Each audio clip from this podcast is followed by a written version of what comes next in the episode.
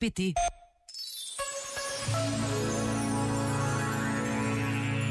Sobre o tempo desta quaresma, afirmou o Papa Francisco, foram-nos dados 40 dias favoráveis para nos lembrar que o mundo não deve ser encerrado nos limites estreitos das nossas necessidades pessoais e para voltar a descobrir a alegria, não nas coisas a acumular, mas no cuidado de quem está mergulhado nas necessidades e aflições.